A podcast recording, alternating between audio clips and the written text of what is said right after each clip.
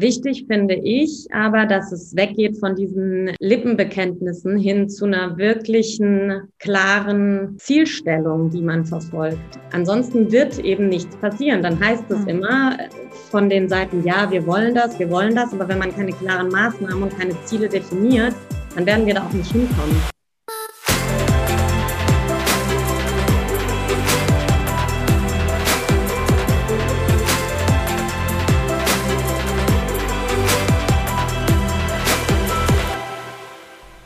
Moin und herzlich willkommen zu einer weiteren Folge des Ecolate Sports Podcast, dem Podcast rund um das Thema Geschlechterdiversität im Sportbusiness.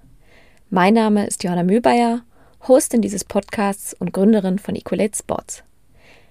Bevor es heute mit meiner heutigen Gästin losgeht, eine kleine Info in eigener Sache vorweg. Denn bei Ecolate Sports tut sich gerade so einiges. Mit Co-Founder Simon Meyer ist das Ecolate Sports Team nun um eine tolle Person bereichert und weil wir uns ja nicht nachsagen lassen wollen, wir kommen nicht ins Machen, haben wir zum 1. Juni ein Cross-Mentorship-Programm für weibliche angehende Führungskräfte im Sportbusiness gelauncht.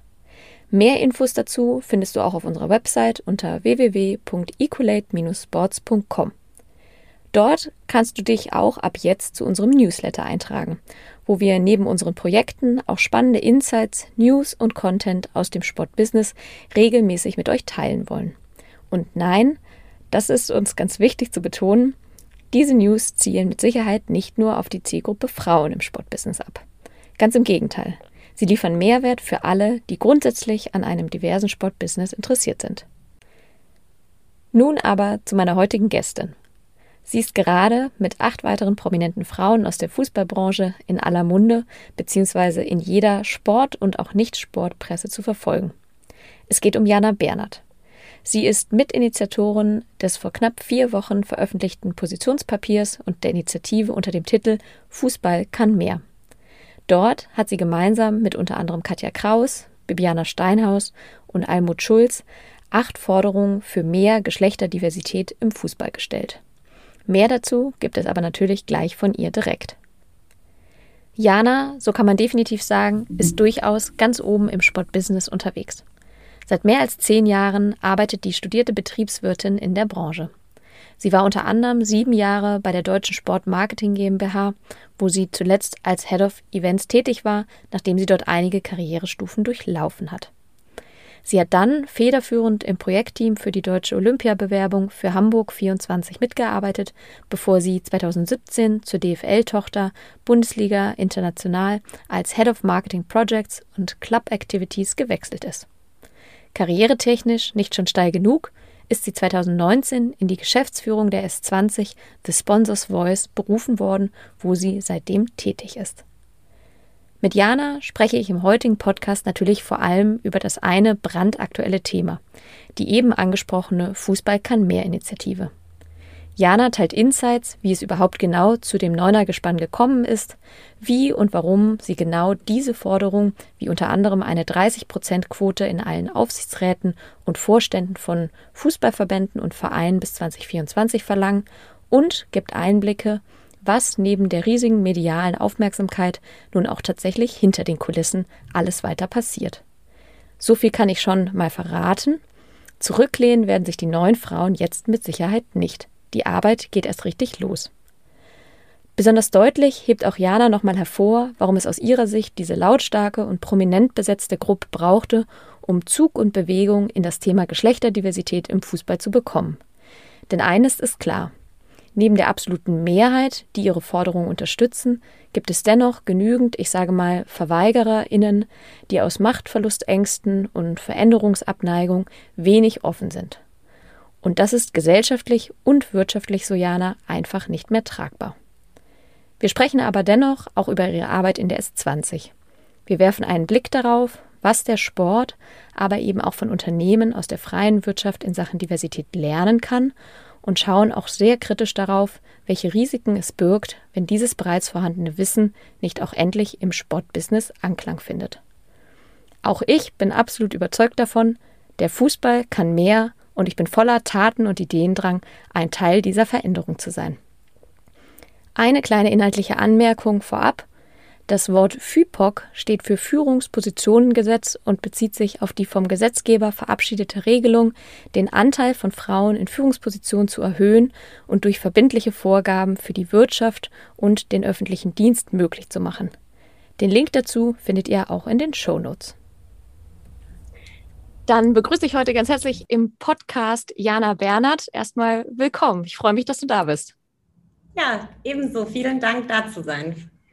Sehr schön. Falls du meine Podcasts schon gehört hast, weißt du auch, was eingangs kommt, nämlich, dass wir immer mit fünf kleinen Kurzfragen starten, wo ich neben der Einführung, die ich am Anfang im Teaser schon gegeben habe, nochmal ein bisschen was zu dir frage.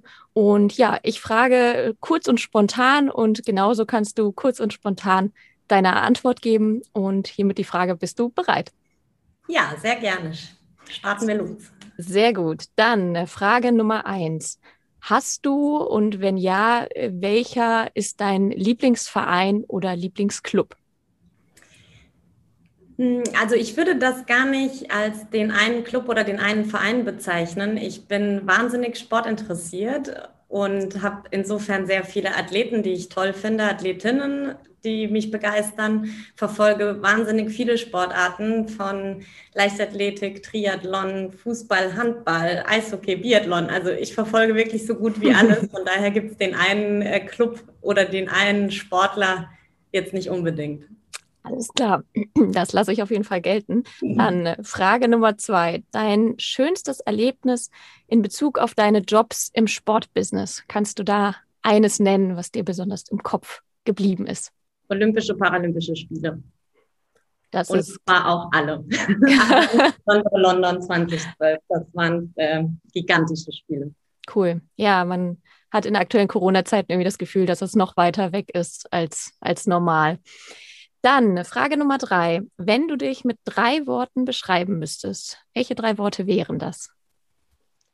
Zielstrebig, weltoffen und zielorientiert. Mhm. Beende den folgenden Satz. Ich kann XXX besonders gut. Ich kann besonders gut Menschen begeistern, an einer Sache zu arbeiten und die dann auch äh, mit Spaß umzusetzen. Sehr schön. Kommen wir vielleicht nachher auch nochmal drauf zu sprechen, was das so sein könnte. Dann letzte Frage. Wenn du eine Person im Sport oder auch im Sportbusiness interviewen könntest, wer wäre das denn und warum?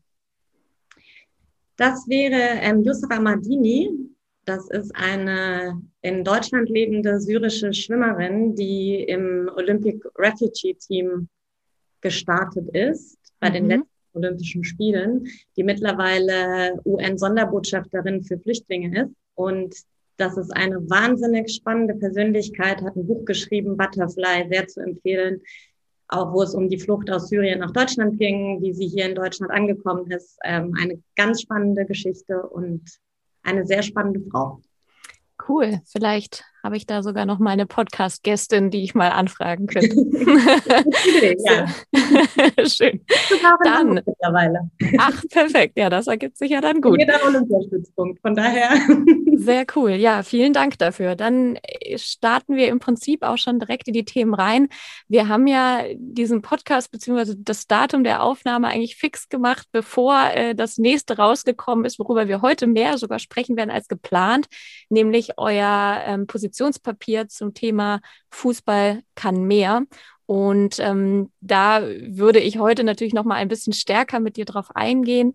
Nicht, weil ich glaube, dass es nicht schon sehr, sehr viel Beachtung und Aufmerksamkeit bekommen hat, aber weil du natürlich als eine der Mitinitiatorinnen aus dem Kreis von den ja insgesamt neun Frauen da sicherlich noch mal ein paar spannende Insights, wie das entstanden ist, äh, was aktuell alles passiert ist und wie es weitergeht, geben kann. Vielleicht, bevor wir da thematisch einsteigen, äh, wie geht es dir denn heute in Sachen Trubel durch das ganze Papier und äh, durch die Kampagne, wenn man das so nennen kann? Mir geht es sehr gut und gleichzeitig haben wir sehr viel zu tun, alle mhm. neun, und sind sehr, sehr wahnsinnig intensiv im Austausch miteinander, haben viele Themen, die wir besprechen, weil wir eben auch so ein überwältigendes Feedback aus der gesamten Gesellschaft mhm. bekommen haben.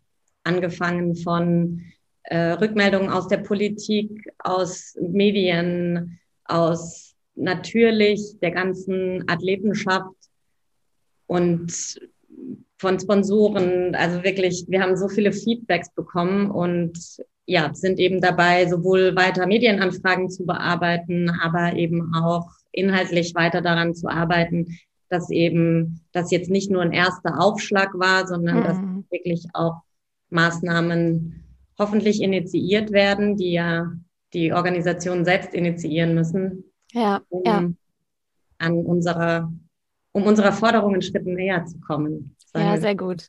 Ja, da steigen wir gleich auf jeden Fall noch mal ein bisschen tiefer ein. Vielleicht für die, wobei ich glaube, es kann eigentlich gar nicht sein, dass jemand äh, das Papier noch nicht gelesen hat. Ich hoffe es zumindest.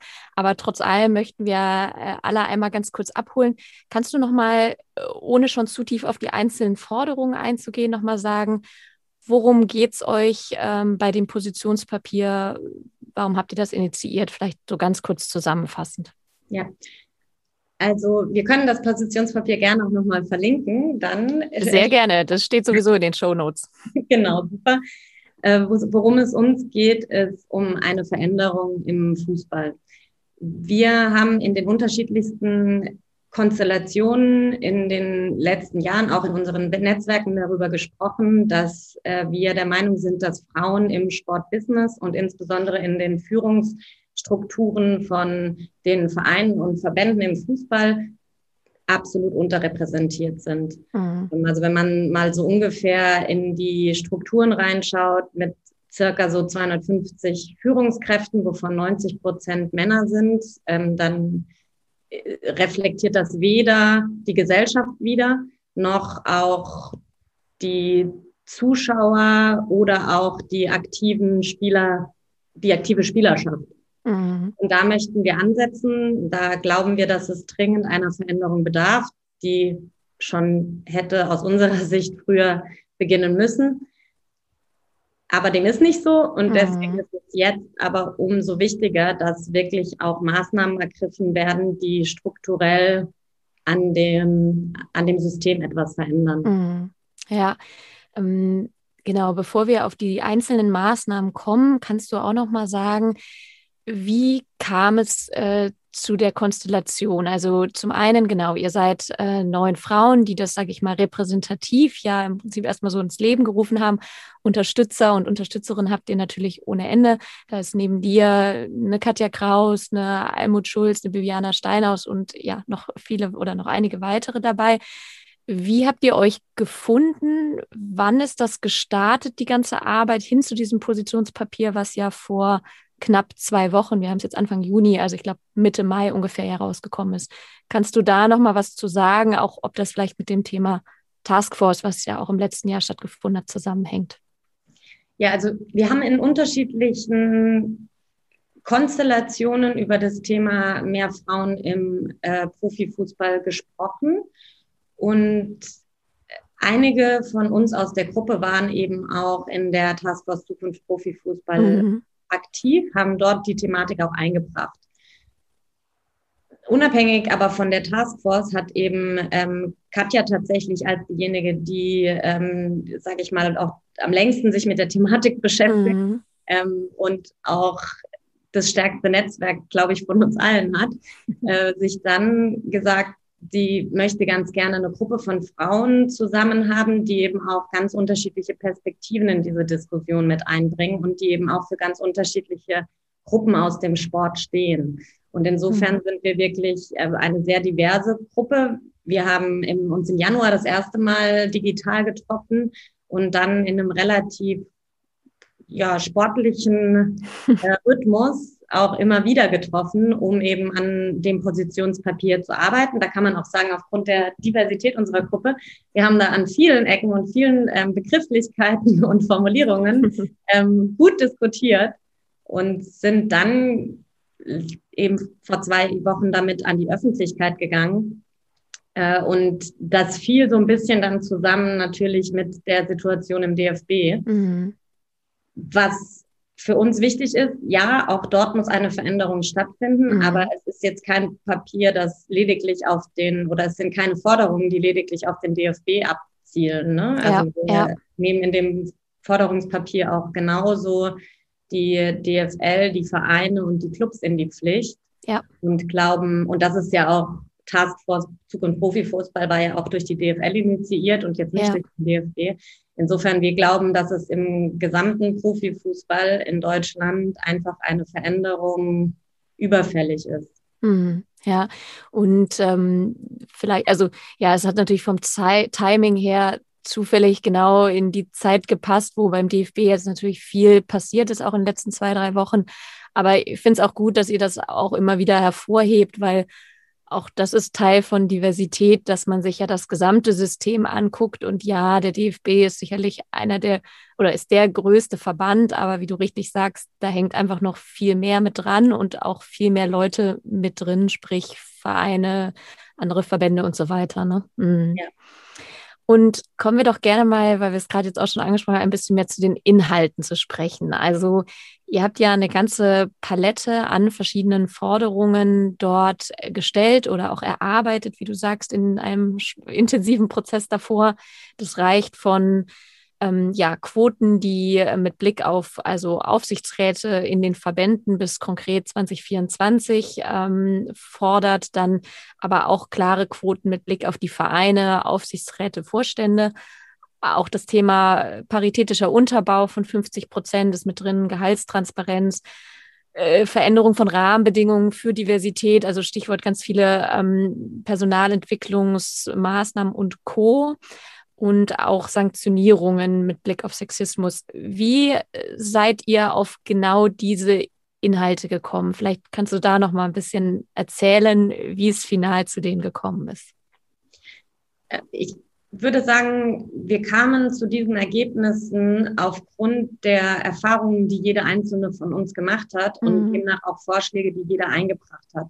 Und also das, das ist mal der erste Punkt. Der zweite Punkt ist, in, in der Wirtschaft ähm, haben wir ja, sehen wir an vielen Stellen schon, dass eben der Prozess vor Jahren schon begonnen hat. Wir mhm. haben uns ähm, bei den Forderungen auch sehr stark an dem FIPOC orientiert, mhm. ähm, weil auch das ja eine Quote fordert und selbst in der Wirtschaft die Veränderung nur mit Hilfe von unterstützenden Maßnahmen eintreten kann. Mhm. Wir glauben, dass wenn das in der Wirtschaft der Fall ist, dass, dass, man, dass man dies eben auch übertragen sollte auf den Sport, um wirklich auch eine nachhaltige Veränderung stattfinden zu lassen. Mhm. Ja, ja. Und ähm, im Prinzip, wenn wir nochmal schauen, grundsätzlich vielleicht nochmal auch einen Schritt zurück. Das Thema bezieht sich auch erstmal auf, in Anführungsstrichen, nur das Geschlecht bzw. Gender. Ähm, Könnt ihr da oder kannst du auch noch mal kurz erzählen, warum ihr euch grundsätzlich bei all diesen inhaltlichen Maßnahmen erstmal auf die Thematik fokussiert habt? Ich äh, würde, wir haben am Anfang sehr stark auch darüber diskutiert, eben, ob wir noch mehr fordern mhm. und haben dann eben für unsere Gruppe beschlossen, dass wir sagen, ähm, mit einer Sache zu beginnen. Wir sind die Frauen, die das äh, alle erlebt haben in unterschiedlichsten Konstellationen, was für äh, Herausforderungen es gibt im Sportbusiness und dass das, glaube ich, auch die größte Gruppe ist, mit der man erstmal beginnen kann, so einen Prozess zu starten, dass mhm. dann automatisch eine höhere Diversität in anderen Bereichen, was Religion, was ähm, Herkunft, was ähm, ja weitere Themen angeht, ja, kommen muss, ja. das steht außer Frage. Absolut. Ja, und ich finde es auch, also ich spreche auch viele, die Gespräche, die ich rund um Diversität habe, ähm, auch darüber. Und ich fokussiere mich ja aktuell auch jetzt mit dem frisch gestarteten Mentorship-Programm, was ich gemeinsam ja mit Simon Meyer mache, auch erstmal auf das Thema Geschlecht und Gender. Ich glaube aber auch, ähm, das heißt ja nicht, dass man andere Themen nicht wichtig findet und das spielt ja bei euch genauso mit rein. Man muss, glaube ich, nur einfach irgendwo mal anfangen. Und ich habe das Gefühl, das ist aber auch wirklich erstmal nur meine persönliche Meinung, dass wir so viele Baustellen bei dem Thema aktuell noch haben, dass es tatsächlich auch ein Stück weit überfordernd wäre, wenn wir uns sofort auf, im engsten Sinne sind es ja die sieben Diversitätsfacetten, äh, sofort auf alle fokussieren würden und anstatt dessen vielleicht lieber mal mit einem anzufangen. Ne? Aber ja, mhm. stimme ich dir total zu. Und ähm, Vielleicht gerade auch, weil du das Thema Quote ja auch nochmal angesprochen hast, auch FIPOC, äh, also sprich, was jetzt gerade von politischer Seite ja auch angeschoben wurde und jetzt auch durchgeht. Wohlgemerkt, auch da immer wichtig zu sagen, es betrifft tatsächlich ja nur, ich glaube, knapp 70 Unternehmen in Gesamtdeutschland, dieses Gesetz. Erstmal deshalb finde ich es auch immer ganz spannend, was für eine emotionale Diskussion es hervorruft, wenn wir von vielleicht in den nächsten fünf, sechs, sieben Jahren vielleicht 30 Positionen sprechen, die besetzt werden. Aber das äh, auch nur eine eigene Anmerkung am Rande. Mm, ihr habt ja sehr klare Quotenzahlen genannt, sprich 30 Prozent mit Blick auf Aufsichtsräte, Geschäftsführung, ähm, sowohl bei Vereinen als auch bei Verbänden und dann bei dem paritätischen Unterbau eine Quote von 50 Prozent. Wieso habt ihr diese Zahlen genommen?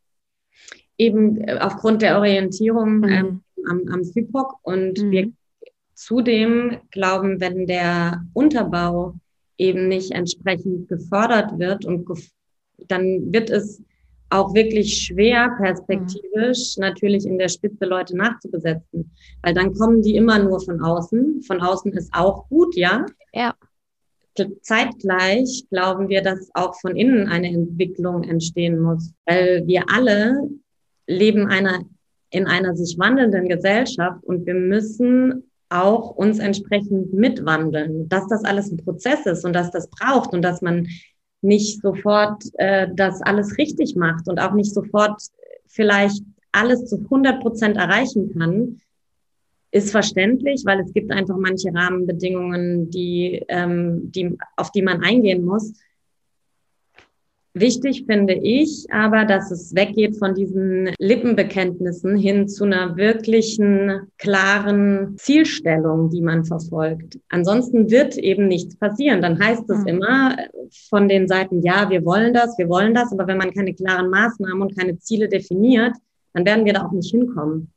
Ja, und auch der Sport gesellschaftlich das nicht mehr leisten kann. Äh, die Hälfte der Bevölkerung sozusagen zu ignorieren für Stellen. Ich glaube, wir können uns neben dem gesellschaftlichen auch ja wirtschaftlich das nicht mehr leisten. Ne? Also Corona hat am Ende des Tages ja wirklich auch nochmal sehr klar und deutlich äh, brachgelegt, äh, wie es um die nachhaltigen Strukturen und auch wirtschaftlichen und finanziellen Strukturen in, in Vereinen und Co. aussieht. Und ich glaube nicht, dass das bedeutet, dass äh, Frauen per se jetzt der Garant sind, dass es wirtschaftlich immer besser läuft, aber Diversität und das zeigen ja zahlreiche Studien, führt auf jeden Fall dazu, dass man wirtschaftlich langfristig besser wird. Und das müssen wir, glaube ich, im Fokus haben. Ne? Mhm. Auf jeden Fall, weil natürlich unterschiedliche Perspektiven auch unterschiedliche Ergebnisse erzeugen. Ja, ja, ja, spannend. Und du sagtest ja auch, ich meine, du hast vorhin ganz kurz angeteasert, dass äh, unheimlich viel Resonanz bekommen hat von verschiedensten Seiten. Da würde ich ganz gerne auch noch mal reingehen, weil mich ja vor allem jetzt auch interessiert und wahrscheinlich die ZuhörerInnen genauso. Äh, was passiert jetzt äh, oder beziehungsweise im ersten Schritt vor allem, bevor was passiert als nächstes? Auch was gab es für Feedback? Kannst du da mal sagen, äh, vielleicht, ich habe mir mal so als Frage aufgeschrieben, wie ist denn das Verhältnis von Zustimmung äh, zu Neutralität oder auch zur Ablehnung von dem, was ihr dort kommuniziert habt? Äh, das ist eine sehr gute Frage. also Ablehnung haben wir direkt nicht gehört, aber mhm. wenn man natürlich irgendwelche Kommentare Social Media mäßig liest, dann gibt es da auch ein paar Leute, die das überhaupt nicht unterstützen. Das ist aber bei jedem einzelnen Thema, das man. Ich wollte gerade sagen, das ist auch Social Media Problem, ja. Genau. Und Zustimmung haben wir wirklich aus allen Gesellschaftsteilen bekommen und zwar auch von Menschen, die aus, die im Sport arbeiten, auch die im Fußball arbeiten. Mhm. Ähm, wir haben von äh, der Wirtschaft ganz viele Feedbacks bekommen. Wir hatten Unterstützung aus den Medien. Wir haben ja auch sehr viele, auch einige männliche Unterstützer ähm, mhm. gehabt, die die Kampagne unterstützt haben. Sehr viele Spieler, Spielerinnen. Also insofern war da war es wirklich überwältigend und auch von Menschen, mhm. mit denen wir zum Teil gar keinen Kontakt hatten, also die gar keiner von uns kannte, die uns mhm. einfach dann geschrieben haben, hey, super Aktion und ähm, der, ich bin eigentlich total sportinteressiert, aber in den letzten äh, Monaten und Jahren habe ich den Spaß daran verloren, weil ich das einfach so nicht mehr äh, mittragen möchte, das System. Mhm. Und das treibt uns natürlich auch an, an der Sache dran zu bleiben. Voll. Und ist ja auch, also bestärkend für euch, aber auch ähm, bestärkend für das, dass es einfach höchste Zeit wurde, dass äh, mal in die Richtung etwas passiert und man vielleicht auch mal laut wird. Und ja, dass man immer ein paar Menschen vor den Kopf stößt, ist, glaube ich, normal. Daran muss man sich, glaube ich, auch einfach gewöhnen und ein bisschen resilient werden, was das angeht. Aber es zeigt ja anscheinend dies, den großen Bedarf, dass dieses Thema auf den, auf den Tisch gebracht wird. Und gibt es äh, oder gab es ähm, Reaktionen, die dich ganz besonders äh, positiv oder negativ, aber äh, gerne auch positiv ähm, überrascht haben oder die dir vor allem im Kopf geblieben sind, ob das einzelne Meldungen waren oder, oder einzelne Personen oder ähnliches? Ja, es waren wirklich ähm, einzelne Zuschriften, die, die jeder mhm. einzelne von uns bekommen hat, die wir zum Teil geteilt haben, zum Teil aber auch nicht, weil es einfach zu viele waren. Mhm. Und ähm, auch von Personen, mit denen man vielleicht das letzte Mal vor äh, zehn Jahren Kontakt hatte im Sportbusiness. Man, jeder ist zwar immer noch im Sportbusiness aktiv, aber man hatte mit dem jetzt keine direkte Schnittstelle mehr und die sich dann gemeldet haben und gesagt haben, hey, super Aktion und äh, toll, dass ihr da was vorantreibt. Und das geht jedem Einzelnen von uns so. Mhm. Ich meine, es wurde ja auch ähm, über die Medien ganz zu Beginn das Positionspapier ähm, kolportiert. Die Frauen wollen äh, den DFB übernehmen, ja. dann bezogen auf den DFB. Das ist nicht Inhalt. Klickzahlen. Genau, also das, genau. Das ist eine Schlagzeile, aber das ist ja. Inhalt unseres, weder Inhalt unseres Papiers noch ähm, Auftrag äh, unserer Initiative, ja. sondern wir streben eine grundsätzliche Veränderung in der Haltung dieser Organisationen an. Mhm. Und das ist ja immer so. Eine Veränderung beginnt damit, dass die Entscheidungsträger eine Haltung dazu entwickeln. Und manchmal hilft es, oder leider Gottes muss es manchmal vielleicht auch so sein, dass so eine Haltungsänderung sehr lautstark eingefordert wird. Absolut. Wobei ich gleichzeitig auch glaube, dass jede Organisation im Sport ein intrinsisches Interesse haben muss, sich zu verändern, um eben zukunftsfähig zu bleiben. Ja, also. Und ich glaube, es gibt auch einige, die haben das. Mhm. Und dann ist jetzt eben die Frage, aber wann wann können Sie denn das jetzt auch mal wirklich auf die Straße mhm. bringen? Ja. Weil eben das sind die, die ähm, leere Worthülsen helfen nicht mehr. Und wir haben ja auch gemerkt, gerade in dem ganzen letzten Corona-Jahr, wie sehr diese Themen eingefordert werden von der Gesellschaft. Mhm. Also ich kann das auch selber ja nur aus den Erfahrungen, die ich die letzten fünf Monate schon gesammelt habe, auch im Rahmen meiner Selbstständigkeit mit Ecolate Sports auch nur bestätigen, dass das Thema ist also sowieso nicht nur ein, sollte, also sollte nicht und ist auch nicht nur einfach ein Trendthema, sondern es ist ein absolut gefordertes Thema vom Querschnitt der Gesellschaft. Und gerade wenn wir im Sport bleiben, merke ich ja, wie viel Resonanz ich bekomme und das nicht nur von Frauen, sondern genauso von Männern, die sagen, sie möchten, also sie lieben den Sport und das haben ja wirklich alle gemein und sie wollen halt gemeinsam den Sport verändern und ähm, suchen nach, nach Möglichkeiten, wie das eben aussehen kann. Und Vielleicht mhm. da, um auch den Bogen zu, zu schließen mit, ähm, wie das aussehen kann. Du sprachst ja auch davon, ihr habt auch offeriert zu unterstützen, ähm, wie es jetzt weitergehen kann. Wie geht es denn jetzt auch aus eurer Sicht damit weiter? Also ihr habt das jetzt veröffentlicht, ähm, die Forderungen sind jetzt draußen, da passieren wahrscheinlich ganz, ganz viele Gespräche auch im Hintergrund. Gibt es eine konkrete Vorstellung oder einen Plan von euch, wie es weitergeht, ob ihr in dieser Combo, nenne ich es jetzt mal, weitermacht? Ja, also wir werden in der Initiative auf jeden Fall ähm, bestehen bleiben. Wir sind tatsächlich gerade dabei zu besprechen, was ähm, die nächsten Schritte sein werden für uns. Ähm, in Bezug auf den DFB haben wir ähm, in einem Schreiben, ich meine, das war letzte Woche, die Tage vergehen so schnell, äh, aber ich meine, es war letzte Woche, an das gesamte äh, DFB, äh, an den gesamten DFB-Vorstand nochmal einen ähm, ein Schreiben geschickt mit der Bitte, einen außerordentlichen Bundestag eben vorzuziehen und noch in diesem Jahr stattfinden zu lassen, der dann eben auch Veränderungen wirklich beschließen kann und eben auch etwas Neues aufbaut. Mit der DFL werden wir jetzt nochmal in den Dialog einsteigen, das mhm. Angebot nochmal unterbreiten, ähm, was dann eben auch ja klar für die Vereine gilt. Und ja, also ich hm. würde sagen, wir bleiben am Ball auf jeden ja. Fall. Ja, und es ist ja auch wichtig zu sagen, also ihr sprecht ja auch von konkreten Rahmenbedingungen, die verändert werden müssen, ob das jetzt ähm, Recruiting ist, Personalentwicklung. Ihr sprecht auch äh, Mentoring-Programme an, wo ich beziehungsweise wir uns natürlich auch sehr gefreut haben, das zu lesen, ohne dass wir es wussten, aber auch, ich sag mal, alternative Jobmodelle, sprich äh, Führung in Teilzeit. Und das sind ja alles Dinge, klar, die gehen auch nicht von heute auf morgen in der Veränderung und die bedürfen auf jeden Fall Zeit und am Ende ja auch Geld und vermutlich auch vor allem externe Hilfe, sich diesen Themen anzunehmen. Stimmst du dem zu oder wie siehst du das? Mhm. Ja, auf alle Fälle ähm, stimme ich dir bei allem zu. Mhm. Und ich glaube, was auch noch ganz, ganz wichtig ist, es braucht auch den Mut, ja, und die Bereitschaft umzusetzen.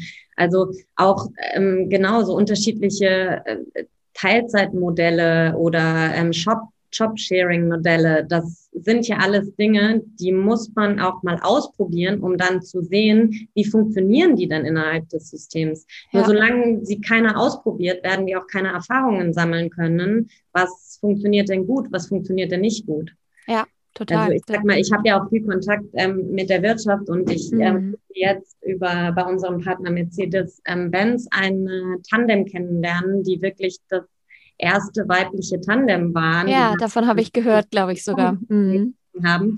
Und das ist total spannend, äh, mhm. äh, von den beiden zu erfahren, wie funktioniert das? Das geht bei denen, glaube ich, jetzt schon sogar, die machen das schon seit über zehn Jahren. Und mhm. da eben auch mit den Menschen, die das schon, die da Vorreiter waren, in den mhm. Dialog einzusteigen, da einfach anzubieten, hey, es gibt doch Menschen, die leben diese Modelle und äh, austauschen. Wir ja. alle lernen doch davon, indem wir uns Best Cases angucken und auch daran dann vielleicht sagen, ah, da, die Idee kann ich auf mein Unternehmen adaptieren, die Idee vielleicht eher nicht. Das passt hierzu, das passt dazu. Fakt ist, in dieses ganze Thematik ähm, Personalentwicklung muss mehr Bewegung kommen im Sport. Ja. Absolut. Und äh, du sprachst genau den, den, das Beispiel von Mercedes-Benz an. Ich habe es witzigerweise, glaube ich, in irgendeinem Podcast gehört, dass das, wie du sagst, ein Duo ist, was schon sehr lange in Führungsposition ist. Ich habe die Namen leider gerade nicht parat, aber suchen wir gerne auch noch mal raus. Und wenn es dann Artikel zu gibt, verlinken wir den auch gerne in den Show Notes.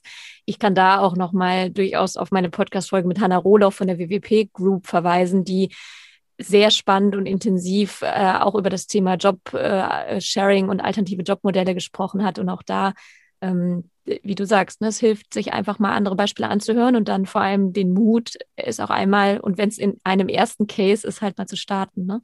Ja.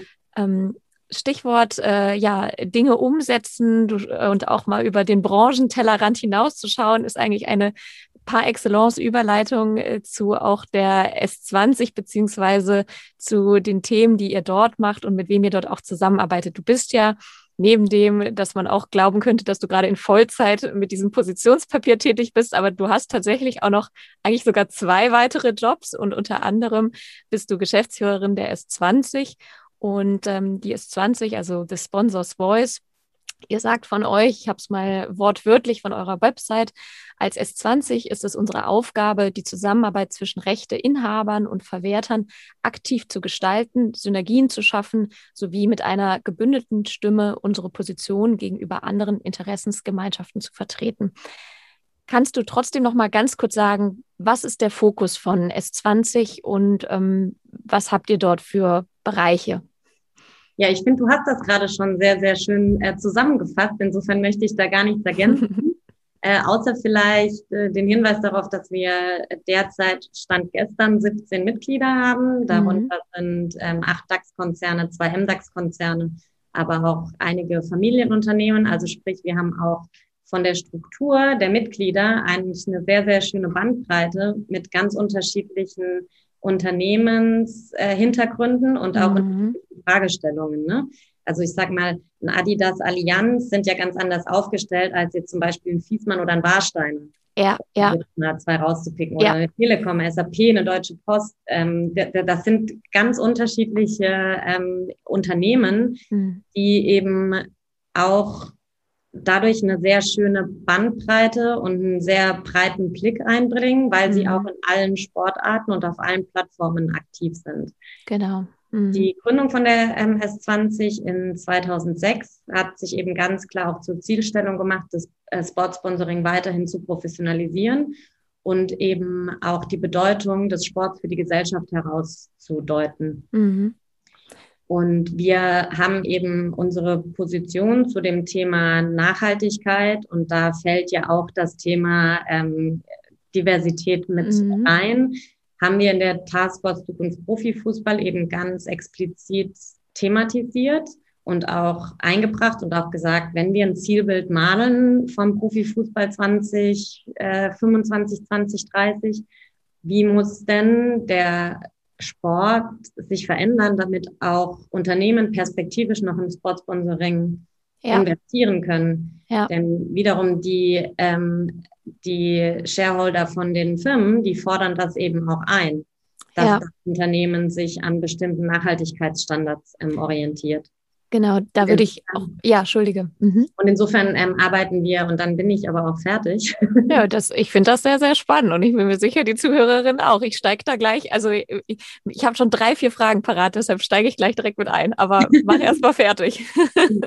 Nee, und insofern arbeiten wir eben auch in, also wir arbeiten innerhalb der, ähm, der Mitglieder auch noch in themenspezifisch in vier Arbeitsgruppen, unabhängig davon, dass wir sowieso monatlich uns alle in austauschen, sogar mittlerweile nicht mehr nur noch monatlich, sondern mit einer viel höheren Frequenz, weil wir eben immer Themen rauspicken, die wir dann auch nochmal explizit thematisieren. Gestern hatten wir eine große Austauschrunde zum Thema E-Sports. Aber die vier Arbeitsgruppen, in denen wir arbeiten, sind einem, einmal eben das ganze Thema Innovation und Trends mhm. auch zu schauen, wo geht denn die Branche hin, was sind denn wirklich auch äh, innovative Dinge, die es zu betrachten gilt, ähm, welche, auf welche Trends springen wir auf, springen wir eher nicht auf, welche bewerten wir wie. Dann eben das ganze Thema Corporate Responsibility, Thema mhm. Nachhaltigkeit im Sport. Und dann haben wir noch zwei Arbeitsgruppen. Das eine ist das Thema Wissenschaft, wo es eben auch darum geht, natürlich ähm, Messbarkeiten von Sponsorings äh, zu äh, hinterlegen, zu erforschen und auch weiterzuentwickeln. Und das ganze Thema Recht, weil natürlich mhm. bei allen Themen, die das Sportsponsoring betreffen, rechtliche Fragestellungen eine große Rolle spielen. Hatten wir jetzt auch aufgrund von ja. Corona, da ging es ja auch ähm, eigentlich ja tagtäglich um wirklich mhm. die Fragestellungen, ähm, was, was ist in den Verträgen formuliert, und wie kann man jetzt partnerschaftlich eine Lösung finden, die für beide Parteien ähm, tragbar ist in der ja. Zukunft. Ja, du sagtest ja genau, ähm, auf das Corporate Social Responsibility äh, Standbein würde ich jetzt ja vor allem auch den äh, Augenmerk legen, weil das eben auch der, wie du ja sagst, das Bereich ist, wo auch das Thema Diversität reinspielt. Äh, was ich ja erstmal spannend finde und auch gut finde, weil ich glaube, dass es zu wenig passiert, dass ihr die Gelegenheit habt, mit auch der S20, mit Branchen, erstmal externen Menschen, die ganz, ganz viel Erfahrung in ihrer eigenen Branche und dem Konzern haben, dort zusammenzubringen und auch über das Thema Diversität wahrscheinlich nochmal ganz anders zu denken, was ja vermutlich selten zustande kommt. Ähm, ich persönlich habe das Gefühl, dass die meisten der Brands, die auch bei euch mit dabei sind, zum Teil wahrscheinlich schon ein ganzes Stück weiter sind, was Diversität und der Gedanke dahinter ist. Würdest du das so bestätigen, erstmal vorneweg? Ja, in jedem Fall. Würde ich auf jeden Fall so bestätigen. Und genau aber deswegen war es auch sowohl bei der Taskforce Zukunft Profifußball als auch ähm, in einem Austausch, den wir mit der VSA hatten, also mit der mhm. Vereinigung der Sponsoring-Anbieter, ganz klar unsere Herangehensweise zu sagen, wir bieten euch an, dort in einen intensiveren Dialog einzusteigen, weil die Erfahrungen, die die Wirtschaft gemacht hat, die kann man doch weitergeben. Das ist doch, kann ja nur hilfreich sein. Vielleicht geht man auch mal aus einem Gespräch raus und sagt, ja, habe ich jetzt alles schon mal gehört, aber kann ich nicht mhm. so ganz auf mein Business adaptieren. Ich glaube aber, dass man, wenn man, wenn man äh, solche Austauschformate schafft, dass es da immer was zu lernen gibt. Mhm. Ja. Also ich glaube, dass ein Gro doch noch mehr mitnimmt, weil ich sag's dir, also mir selber geht's ja auch so. Ich bin ja auch, ich komme, ich bin keine Personalentwicklerin. Ich weiß auch viele Dinge nicht. Was kann man denn ganz konkret tun? Ich höre dann Beispiele und dann denke ich mir, oh, das ist aber eine super Idee. Hm. Hm. Kannst du ein Beispiel nennen? Oder also, fällt dir was konkret ein? Mhm. Nee, aber ich sage jetzt mal, so diese Tandem-Modelle, mhm. ne? Und ja, alles absolut. hat man mal gehört, klar, aber wenn man dann jemanden kennt und mit dem sich mal austauschen kann mhm. und fragen kann, du, wie, wie geht denn das wirklich? Und wie macht denn ihr das? Und wie ganz konkret funktioniert denn das? Also da geht es ja dann um wirklich ja. kleine Fragestellungen. Das finde ich einfach total hilfreich. Und ja. die Wirtschaft ist da deswegen weiter, zum Teil auch, weil sie natürlich durch die Gesetzgebung dazu schon in Anführungsstrichen gezwungen wurde, ja. aber eben auch ganz klar aus dem intrinsischen Interesse heraus, sie wollen zukunftsfähig bleiben. Mhm. Und das bleibst du halt nur, wenn du dich dieser Themen annimmst und nicht, wenn du sie ignorierst oder ähm, nicht konkret angehst. Und gibt es denn dann zwischen den Vereinen beispielsweise mit den Vertretern aus den und Vertreterinnen aus den S20 Unternehmen, die dort Mitglieder sind, dort auch dann Austausch direkt? Weil ich meine, das Par Excellence Beispiel wäre ja eigentlich, man merkt, okay, die Deutsche Post beispielsweise haben da ihre Diversitätsstrategie intern jetzt komplett die letzten Jahre hochgezogen, haben da riesige Learnings und das bringt äh, der oder diejenige, die dort als Vertreter in, in der S20 ist, mit ein. Dann würde man dann ja, und das ist ja das große Interesse, den Link weiter zu den Vereinen schaffen. Gibt es da auch einen regelmäßigen Austausch oder wie funktioniert das? Also ähm, den regelmäßigen Austausch gibt es da noch nicht, aber mhm. das ist mhm. genau was, was wir eben auch ähm, mhm. schaffen wollen. Oder ja, was einfach, glaube ich, wirklich in der Zukunft auch hilfreich sein kann. Genauso mhm. lernt sicherlich auch die Wirtschaft aus diesem Austausch mit dem Sport einige Dinge und sieht vielleicht auch, ah, okay, hier ist eine Grenze, ah, okay, so habe ich das noch nicht gesehen. Jeder, jeder in diesem ganzen ähm, System, glaube ich, muss sich manchmal die Brille des anderen aufsetzen und da mal durchgucken. Und dann werden bestimmte Dinge einem bewusster und man kann dann vielleicht auch perspektivisch damit besser umgehen. Hm. Und ich glaube ja, wir kamen vorhin da auch schon mal so am Rande dran. Ich wollte nur nicht zu sehr in den Themen springen, deshalb bringe ich es jetzt auf und ich hatte mir das auch als, als Frage notiert. Ich finde ja, es ist gerade bei dem Diversitätsthema, es ist ja nicht ein Wollenthema, so mein Gefühl. Also wenn man heute Vereine und VereinsvertreterInnen fragen würde, wollt ihr Diversität, wird erstmal auf jeden Fall nach außen äh, keiner Nein sagen. Aber so merke ich auch, es ist ja vor allem auch ein Ressourcenthema aus meinem Gefühl heraus. Also Ressourcen im Sinne von Leuten, aber natürlich auch dem Wissen, sprich, es kostet irgendwie Geld, wie du vorhin sagst, es kostet Mut und auch irgendwie Zeit. Und manchmal ist meine These, dass der Leidensdruck immer noch nicht groß genug ist, daran zu arbeiten. Wie ist da dein Gefühl? Ähm Ja, ich glaube, an manchen Stellen ist es tatsächlich, wie du sagst, mhm. der Leidensdruck ist deswegen nicht groß genug, weil das System funktioniert ja. Mhm. Und die Machtstrukturen haben sich etabliert und mhm. ähm, es hat sich etabliert, wer mit wem wie gut zusammenarbeitet und warum sollten wir da was von außen zulassen. Mhm. Ja, weil ich. Auch, mhm. dass es in vielen Vereinen schon so ist, dass die eine Bereitschaft haben, sich zu verändern. Ja. Und jetzt, ich finde da auch durch Corona das letzte Jahr vielleicht auch wirklich die Organisation überfrachtet hat. Also ja. sich dann in Anführungsstrichen jetzt auch noch mit dieser Thematik zu beschäftigen, ist vielleicht auch tatsächlich zu viel.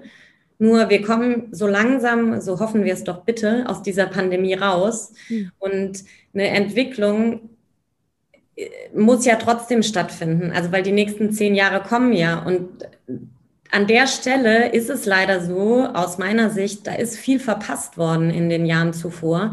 Und deswegen kommt es jetzt natürlich sehr geballt. Ja. Und Corona hat da einfach die Lupe draufgelegt. Das ist größer ja. geworden, das Thema. Das Korrekt. ist dadurch natürlich nicht eine kleinere Herausforderung geworden. Ja. Ja, ist lustig, dass du sagst. Ich habe mir das äh, witzigerweise auch in meine Notizen geschrieben, Stichwort Corona. Äh, das Zurückwerfen in Sachen Gleichberechtigung, was ja in ganz vielen anderen Stellen, also Frauen werden stärker wieder in traditionelle Rollenbilder zurückgeworfen, weil sie sich per se um den Haushalt und uh, parallel alles zu Hause kümmern.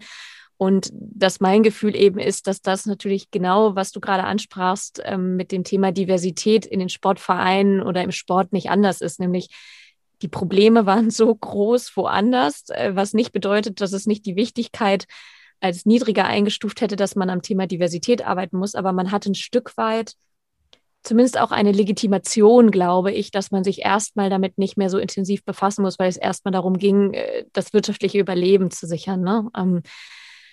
Ist denn, und da möchte ich noch so ein bisschen drauf hinaus abschließend, bevor wir dann auch leider irgendwann schon so ein bisschen Richtung Ende kommen müssen, äh, würdest du denn sagen, dass sich der Druck von Markenseite, und da kommen wir wieder zur S20, trotzdem erhöht? Weil meine These ist ja so ein bisschen, wir wollen stärker auch gesellschaftliches, ähm, vertretbares Handeln bei den Vereinen sehen. Und mein Gefühl, was ich höre, ist auch, dass es auch bei, bei Sponsoring immer größer wird. Und das wird ja zu dem Trugschluss führen, dass wenn das nicht gerechterweise auch von Vereinen angegangen wird, äh, dass dann auch große SponsorInnen und äh, Sponsoren, und das gibt es ja auch jetzt schon, sagen, sie ziehen sich zurück. Ähm, wie ist da deine Sicht drauf? Oder auch, was du so erlebst jetzt im Umfeld ja. mit S20?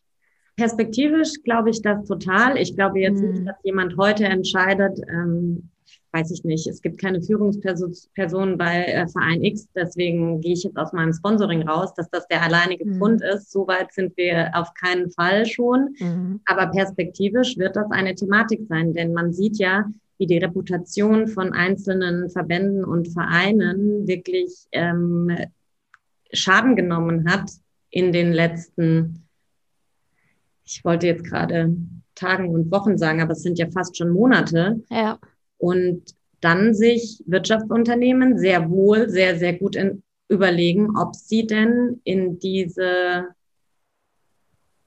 Organisation noch investieren können oder ja. ob sie sich mit der verbinden können oder eben auch nicht. Ja. Denn die Unternehmen setzen Kriterien an, die Partner in allen möglichen Varianten erfü erfüllen mhm. müssen, mhm. ähm, weil sie sich das gar nicht leisten können, dass sie da angreifbar werden. Ja, ich finde, das ist ja die aktuelle Debatte rund um Katar und die WM 22 ist ja par excellence Beispiel, wo mein Gefühl ist, dass da, glaube ich, auch noch einiges an Themen in den nächsten Wochen und Monaten kommen wird. Und ja. ich auch noch sehr gespannt bin, was für eine Dynamik das annimmt. Wobei wir können wahrscheinlich auch jetzt Olympia nehmen. Auch da bin ich mal gespannt, irgendwie, was, was noch so ein bisschen passiert, weil ich einfach, und da bin ich aber auch sehr froh drum, es immer kritischer wird, sich, glaube ich, mit Themen zu identifizieren, die gesellschaftlich nicht mehr tragbar sind. Und da ist ja nicht nur Diversität im Sinne von Geschlecht gemeint, sondern vor allem in erster Linie erstmal ethisch vertretbares Handeln. Und ähm, das wird, ist mein Gefühl, äh, korrigiere mich, wenn du es anders siehst, aber glaube ich, da wird noch ganz viel kommen. Also ich glaube, da sind wir noch nicht am Spitze, an der Spitze des Eisberges. Ja, das bin ich auch überzeugt von, weil, also wie gesagt, die Gesellschaft akzeptiert einiges mhm. Handeln. Hat man ja auch gesehen äh, mit den ähm, Fanaufständen rund um äh, das Thema Super League. Ne? Ja, ja stimmt. akzeptiert das Handeln nicht mehr. Ja. Das ist das, was, glaube ich, in einigen Organisationen angekommen ist, in manchen vielleicht jetzt ankommt. Und deswegen müssen sie wahrscheinlich jetzt halt umso schneller handeln, was ihnen vielleicht aber auch umso schwerer fällt. Mhm.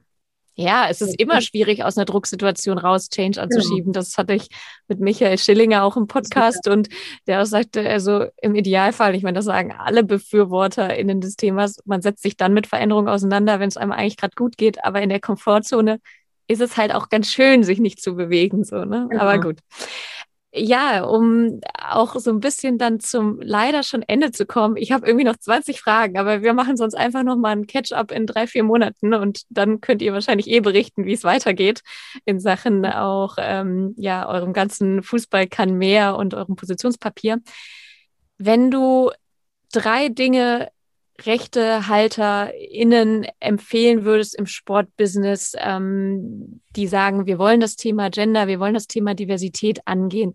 Was wären aus deiner Sicht die drei Dinge, die du als erstes anschieben würdest, wo du sagst, keine Ahnung, das ist am leichtesten oder das lässt sich am schnellsten äh, umsetzen oder das ist sowieso ein Hygienefaktor, da müsst ihr ran. Hast du, hast du Top 3 dazu? Ähm, ja, also ich glaube, ich würde tatsächlich mir Experten dazu ziehen, die mhm. sich mit dem Thema Diversität und Diversitätsstrategien und Maßnahmen und Umsetzung seit Jahren beschäftigen.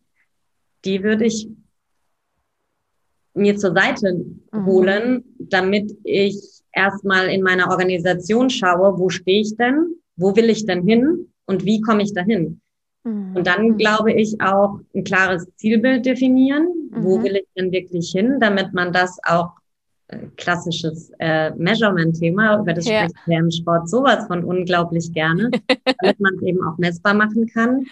Und was ich auch in vielen Wirtschaftsunternehmen mitbekomme, auch für die Mitarbeiter, die in den Organisationen arbeiten und äh, an allen Stellen eben auch, ähm, wie, wie, sagt man denn, ähm, Formate anbieten, damit sie sich mhm. mit der mhm. Thematik beschäftigen können. Ja. Weil ich sagte, ich, also jeder von uns, ich lerne auch bei jedem einzelnen Gespräch, wenn ich mich mit jemandem, äh, der Experte ist im Bereich Personalentwicklung oder Experte mit dem Thema Diversität oder so ja. unterhalte, dann denke ich jedes Mal nach dem Gespräch, wow, okay, starke Sicht auf die Dinge oder super Argument oder toller Best Case. Und da, ich glaube, es geht darum, sich damit zu beschäftigen und eben nicht mehr, nicht zu sagen, ja, bei uns ist doch alles gut. Es ist ja. nicht mehr gut. Ja, ja. Ja, und ich glaube, wie du richtig sagst, man muss halt auch einfach mal anfangen. Ne? Und dass es nicht die eine Blaupause gibt, das sage ich auch regelmäßig in den Mandaten, die ich bei dem Thema Diversitätsstrategie habe und sage, ich, ich kann euch jetzt nicht die eine Blaupausenstrategie hinlegen, weil auch jedes Unternehmen anders ist, jedes Unternehmen unterschiedliche Ausgangsbedingungen hat, unterschiedliche Ressourcen zur Verfügung hat. Aber wichtig ist einfach, man fängt halt an und da, und ich glaube, da ändert sich ja auch unser Strategiegedanke manchmal so ein bisschen, manchmal ist es auch das Stück für Stück äh, lernen und adaptieren. Sprich, man, wie du sagst, man fängt vielleicht mal mit Awareness-Sessions zum Thema Unconscious Bias im Unternehmen an und bietet das allen MitarbeiterInnen an. Und darauf setzt man dann vielleicht auch mal erste Diversity-Trainings für die ganzen Führungsebenen an oder so. Ne? Also das sind ja so, so äh, vermeintlich kleine, aber aus meiner Sicht wichtige, grundlegende und vor allem eigentlich relativ leicht umsetzbare Maßnahmen, die auch eigentlich nicht so teuer sind. Das kommt auch noch obendrein. Ne? Ähm. Ganz genau. Und ich glaube, was auch sehr wichtig ist, ist einfach die Mitarbeiterinnen auf dem Weg mhm. mitzunehmen. Ja, ja. Also du musst sie dabei haben, damit du auch direkt raushörst, wenn du etwas versucht hast, mhm. funktioniert das, funktioniert das nicht. Wo musst ja. du anpassen? Wo musst du nochmal neu denken? Wo musst du vielleicht was funktioniert aber eben auch gut, gerade für diese einzelne Organisation. Ja, ja, bin ich, bin ich absolut bei dir. Dann kommen wir zur letzten kleinen Kategorie meines Podcastes, äh, nämlich der Abschlussfrage deines oder deiner Vorgängerin. In dem Falle war es ähm, Svenja Nagel-Essen, ist eine ehemalige Kommilitonin von mir, die auch für damals noch Lager des Sports gearbeitet hat, jetzt in UK lebt. Wir haben sehr intensiv, die Folge kommt morgen raus, über das Thema Familie und Beruf gesprochen. Mhm. Und ihre Frage war, was müsste sich äh, ihm gerne gern mit Blick konkret auf die Sportindustrie tun, damit aus deiner Sicht Familie und Beruf leichter zu vereinbaren wäre? Mhm. Sehr gute Frage. Mhm. Ich glaube, dass es schon mal überhaupt eine Offenheit dafür geben muss, dass sowohl Frauen wie auch Männer mhm. sich das Thema Familie und Beruf gleich bewerten und demnach sich auch zeitlich relativ gleich darauf committen wollen. Also es muss sich was an der Haltung verändern und es müssen Modelle, es muss Modelle geben, die auch flexibleres Arbeiten mhm. ähm, ermöglichen. Und ich glaube, gerade im Sport haben wir die Möglichkeit dazu, auch mehr Flexibilität zuzulassen. Denn alle, die wir im Sport arbeiten, wissen, wir haben keinen Montag bis Freitag 9-to-5-Job, sondern der Samstag, der Sonntag, die gehören immer dazu. Ja. Und dann aber eben auch Räume zu schaffen, an anderen Tagen vielleicht einfach mal sich ein bisschen rauszunehmen, weil man ja. sich dann um eben das Thema Familie ähm, kümmern kann und will. Und ich hoffe sehr, dass durch das Thema Corona und hier unserem mhm. ganzen äh, digitalen Austausch, der stattgefunden hat, dass auch per se schon so ein bisschen in die richtige Richtung geht. Ja. Ja, spielt auch ganz extrem aus meiner Sicht das Thema ein vertrauensvoller Führungsstil mit rein. Ne? Also seinen MitarbeiterInnen zu vertrauen, dass sie schon wissen, wie und wann sie sich ihre Arbeitszeit einteilen, ähm, um sie bestmöglich zu machen und eben nicht. Und da bin ich voll bei dir. Da hat auf jeden Fall Corona geholfen, das zu beschleunigen, dass, äh, dass halt auch äh, ja jedem auch so erstmal der Vertrauensvorschuss geschenkt wird, anstatt immer die Daumenschrauben anzudrehen. Ne? Ja. Und ich meine, das heißt ja nicht, wenn jemand acht Stunden im Büro sitzt, dass er genauso produktiv ist. Um jemand, Gottes Willen. Nee. Büro sitzt. Also ich glaube, es ist eher sogar andersrum.